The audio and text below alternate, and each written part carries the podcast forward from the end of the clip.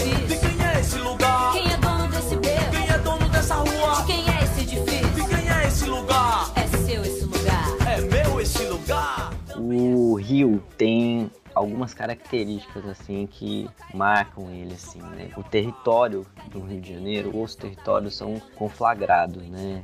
Uma disputa permanente entre vários grupos com armamento pesado e de forma muito violenta. Os grupos vão desde o poder paralelo até o poder estatal também, a polícia. Essa disputa ela acontece de uma forma muito violenta e no fim das contas quem está no final da linha, na ponta da, da lança é o povão.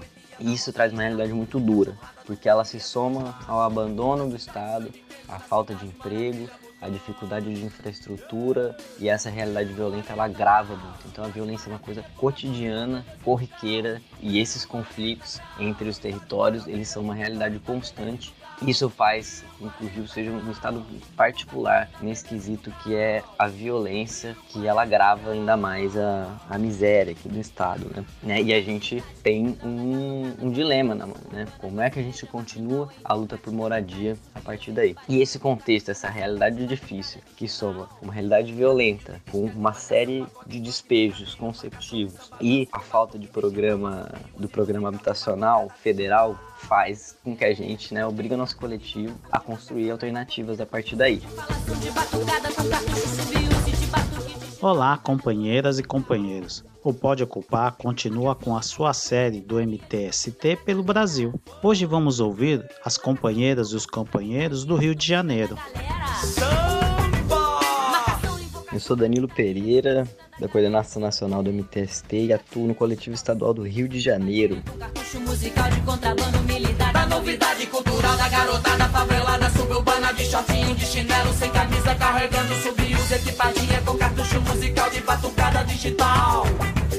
Na cidade, sangue quente, na cidade, maravilha mutante.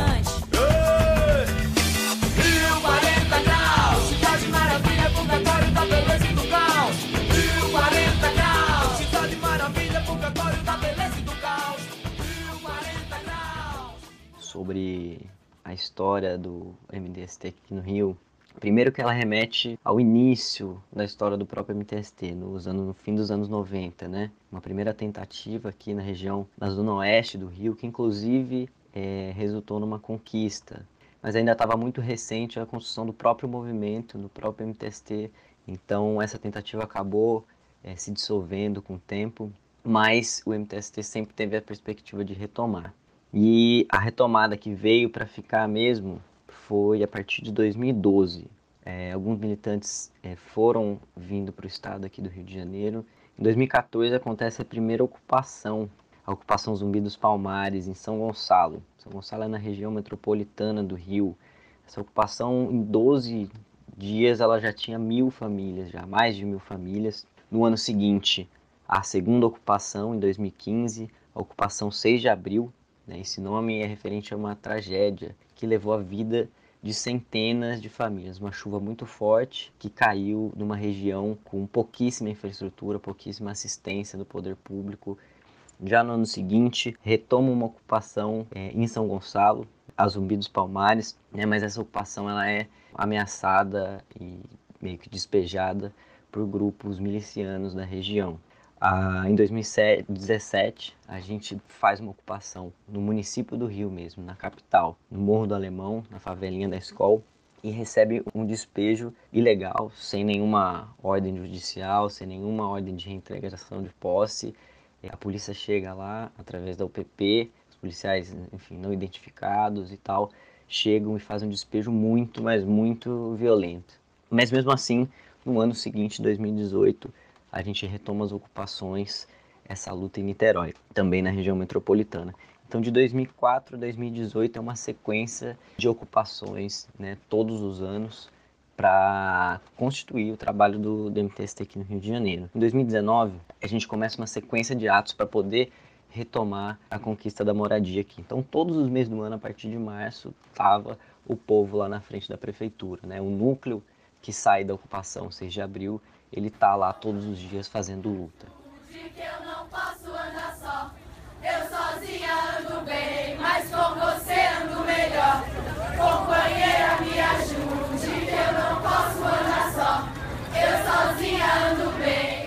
Eu cheguei no movimento através de um companheiro, de um vizinho aqui, me falou sobre o movimento, que tinha uma terra ali que está até hoje abandonada, muito grande, uma área que tem ali abandonada. E na época eu pago aluguel, né? Fui para lá, né, pro acampamento, aí fiquei e não saí mais, porque assim, o movimento para mim é um aprendizado, sabedoria, de vida, né? Porque eu antigamente, né, antes de eu entrar para o movimento, não conhecia os meus direitos. O MTST, ele me ensinou a brigar pelo meu direito, entendeu? Ah, não, você não tem que na primeira instância que alguém falar você não tem direito e você simplesmente abaixar a cabeça e sair. Não. Você tem que perguntar o porquê. Cadê? Tá na lei. Qual a lei que tá? me amostra, entendeu? Você tem esse direito, nós temos o direito de ter casa, né? Uma casa, é, saneamento básico, água com, com qualidade, é, ônibus, medicamento, remédio pro teu filho, tudo isso a gente tem direito. E tudo isso é nos negado, né? Companheira, me ajude, que eu não posso andar só. O movimento eu entrei assim numa história meia triste quando eu perdi o meu filho. Eu fiquei muito triste mesmo completamente assim desorientada pela perca do meu menino. Aí se mudei da onde que eu morava, que era em São Gonçalo, vim morar aqui no centro de Niterói, na Atalaia, em contato com a minha cunhada, e ela frequentava o movimento aqui desde 2015. Aí ela perguntou se eu não queria entrar. Aí eu fui umas três vezes com ela. Na terceira eu gostei de ficar, comecei a participar do movimento. Essa é a história da Jo, né? A mulher entrou triste, arrasada, mas se fortaleceu dentro de um movimento que achou vários amigos que nunca pensou de conhecer na vida. Eu me sinto muito bem, eu me sinto em casa como se fosse uma família, às vezes até melhor do que uma família, que às vezes a família a gente não se dá tão bem. Me deu voz para falar que eu não falava. Hoje eu sou uma mulher que eu falo. Eu quando tem que fazer uma coisa que depende de mim. Eu tô lá no palco, nunca subi no palco, aprendi a subir, aprendi a falar, aprendi a me expressar. E tocando a cozinha, né, uma porção de gente, cozinhando para muita gente, como aconteceu eu lá no terreno, eu também fui uma das líderes, que é a cozinheira, chefe e ali cozinhando para aquele povo todo, aquele pessoal todo, para mim isso foi muito emocionante, muito importante. Com você ando melhor, companheira me ajude, que eu não posso. Antes a gente já, já enfrentava muitos desafios, né, fora da pandemia, e meu maior desafio é lutar pelo povo povo que está muito carente de comida, carente de expectativas, né? Inclusive eu cuido de uma roda de grávidas aqui em Santa Luzia, que já é a sétima roda e eu tenho enfrentado muito assim desafio para me poder conseguir lutar por essas mulheres né? sofridas, faveladas, negras, que assim não tem onde pedir ajuda, que no certo seria o governo que teria, né, que, que fazer uma para poder ajudar e aqui não tem nada disso em Santa Luzia. Companheira, me ajude, que eu não posso andar só. Eu sozinha ando bem, mas com você ando melhor. Foi bom eu ter conhecido esse movimento em 2015. Estou junto com eles até hoje. Fazemos aí a tarefa de levar alimento, produzimos quentinha, para mim é maravilhoso, foi muito bom eu interagir no movimento, né, conhecer os companheiros de luta, conhecer os companheiros de outros lugares, né, que faz luta em outros lugares, como lá em São Gonçalo, temos uma cozinha também em São Gonçalo, que foi a primeira fundada do movimento e nós já estamos com a segunda, né, dentro de entre Niterói e São Gonçalo. É, são companheirismo, são um formigueiro mesmo, que, né, sozinha eu não vou a lugar nenhum. Nós temos uma musiquinha assim, né? Sozinha eu não vou a lugar nenhum, nós só vamos aonde todos podem ir junto, lutando junto. Companheira, me ajude, que eu não posso andar só. Eu sozinha ando bem, mas com você. Em Niterói, a gente começa uma negociação com o próprio município, Por isso, em 2019, a gente faz essa sequência de lutas todo mês, todo mês na porta da prefeitura, fazendo um ato, ocupando lá na frente, levando fogão. É porque a gente brinca aqui que prefeitura é igual feijão, né? Só funciona na pressão. E a gente consegue. Hoje a realidade no município de Niterói, onde a gente tem um trabalho consolidado, é da perspectiva já de ter o início da construção das moradias ainda nesse ano de 2021 no formato de casas, não de prédios, um conjunto um pouco menor do que era na modalidade né, do federal, mas que simbolicamente é muito importante porque mostra que mesmo com todas as dificuldades é possível conquistar moradia. São Gonçalo, como eu falei, ocupação Zumbi dos Palmares, teve um primeiro momento que foi muito massificada e a gente começa né, já a pensar em projetos, já a também é, é, formular para poder entregar para a Caixa Econômica. Essa ruptura impede que a gente continue é, a conquista no Minha Casa Minha Vida. E aí o que a gente faz? A partir disso, a linha é não deixar o trabalho. E a partir daí, dessa ideia de se dar continuidade no trabalho territorial, foi que surgiu a primeira cozinha comunitária fora de ocupação do MTST. Isso há quatro anos atrás, no ano de 2017, alguns meses depois do despejo né, que a gente sofre é, em São Gonçalo. Essa cozinha, nos primeiros momentos, teve muita dificuldade né, de arrecadação de alimento. Às vezes era angu com salsicha, às vezes só angu. E as coordenadoras sempre né, batendo que vão continuar com toda dificuldade. Se tem pouca comida, a gente vai fazer mesmo pouca, mas o povo tem que comer. Se tem pouco, a gente vai dividir o pouco que tem, mas vai fazer. Essa, essa, esse potencial das cozinhas né, começa a ser reconhecido, começa a ser olhado de uma outra forma, porque a gente percebe que a fome vem se alastrando de uma forma muito rápida, muito grave, muito profunda no Brasil todo. E 2021, hoje, nós estamos vendo as cozinhas solidárias do Rio já num formato um pouco mais amadurecido, num formato um pouco né, mais robusto, espalhando por todo o Brasil. Hoje essa cozinha, né, que começa em 2017 como um experimento com muita raça, com muita dificuldade, ela é a cozinha solidária de Santa Luzia, que foi inaugurada agora no dia 28 de março, num espaço que hoje está bem estruturada, oferece refeições todos os dias, é, 250 quentinhas, né, todos os domingos, café da manhã para 120 pessoas de segunda a sexta e uma equipe que já passou por muitas e boas. E estamos com a perspectiva aí de novas cozinhas. Um montão de torresmo para acompanhar. Arroz branco, farofa e a malagueta. A laranja Bahia ou da seleta. Joga o paio, carne seca, tocinho no caldeirão. E vamos botar água no feijão. Sou a Celi, sou do MTST do Rio. Sou coordenadora da Cozinha Solidária de São Gonçalo, que fica em Santa Luzia. Com o movimento, eu consegui é, virar enfermeira, consegui virar doula. Me orgulho muito em ser do, do, do MTST, porque assim a gente sabe o que, que é verdadeiramente lutar, fazer pelo povo, fazer o que esse governo genocida não faz. E o meu maior orgulho em estar todos os dias né, nessa luta é porque eu sei que se juntar uma formiga com a outra e a outra e a outra, a gente consegue fazer o que o governo não faz. A nossa luta também é pelo povo aqui, que a gente dá o café de segunda a sexta, 120 pãezinhos com cafezinho de leite, com leite, cafezinho preto e aos domingos agora atualmente com essa leva aí de covid que a gente não sabe nem qual é se é a primeira, segunda, terceira é, esperamos que essa porra acabe logo, mas a gente tem que pedir a Deus, né? Estamos dando 400 quentinha, tá bom?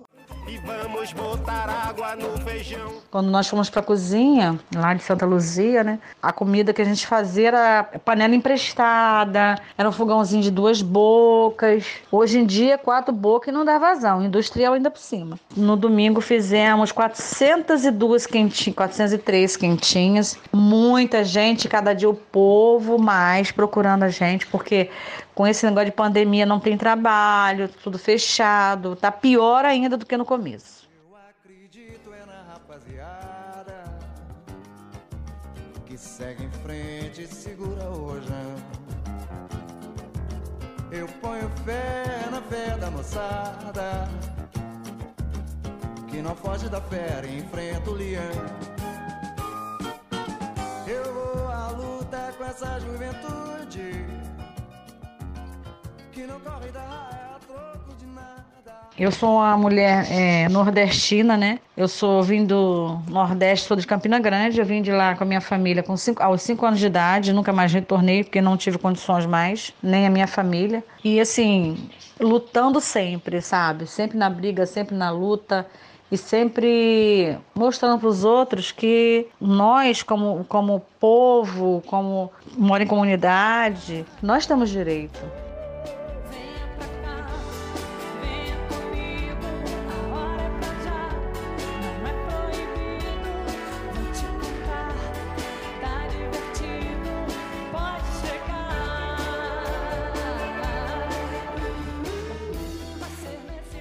Hoje eu sou a coordenadora da cozinha do Sapê, que comando uma das cozinhas aqui de Niterói, que hoje eu estou aí, né, nesse movimento aí, lutando pelas casas, que graças a Deus está dando tudo certo para a gente ter a nossa moradia, né, não só a mim, como os companheiros todos ir em frente, porque sem esse amor, sem essa amizade, sem esse companheirismo, a gente não somos ninguém, porque é o povo que a gente se une, que a gente se fortalece. E o movimento é, é uma escola também que ensina muitas mulheres realmente a realidade da vida. Quantas vezes tem mulher que não conhece o que é um movimento, não conhece o que é seus valores, não, que a luta é para valer, que a gente não precisa ter medo das coisas para conquistar aquilo que é o nosso direito esse apoio que uma das outras, porque hoje em dia as mulheres têm que se unir cada dia mais para não passar por humilhação, não passar por problema sério, não passar por violência dentro de uma casa, não ficar calada, não poder abrir a boca para falar, para se expressar, porque ela não tem voz. E, e o movimento veio para dar voz a certas mulheres, porque às vezes as pessoas não têm a mente aberta, acha que a vida não pode mudar, não pode ser melhor, mas pode sim. Se a gente procurar, a gente acha. Se a gente acreditar na gente mesmo, que a gente tem a nossa capacidade de vencer, de lutar pelaquilo que a gente quer, a gente conquista.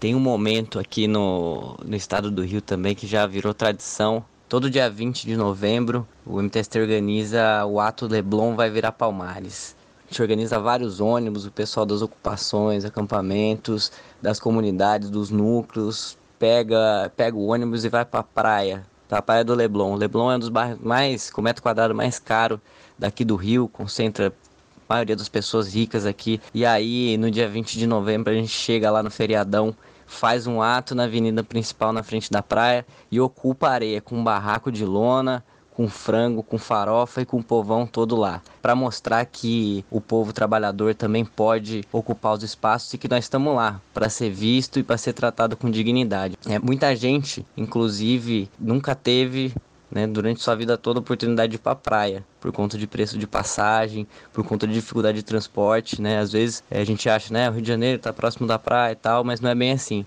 Em algumas localidades, aí, algumas comunidades, é difícil, né, para quem não tem dinheiro, para quem está desempregado. Então, essa é uma oportunidade, é um momento de confraternização, de diversão e também de luta ao mesmo tempo, né? Então, o Leblon vai virar Palmares, já virou tradição, são seis edições, seis atos. Em 2020 só não teve por conta da, da Covid, mas quando puder aglomerar de novo, tenho certeza que a gente já vai fazer o sétimo Leblon vai virar Palmares.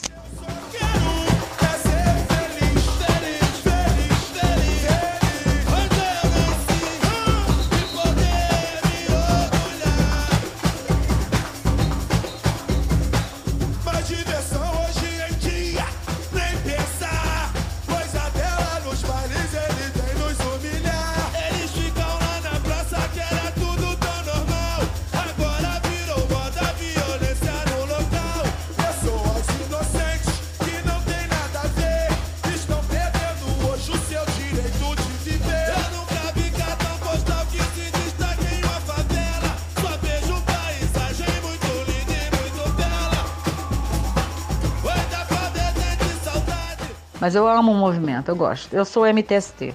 Eu visto a camisa, tá? Do MTST.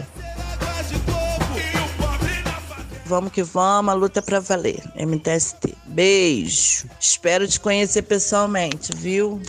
Cheiro.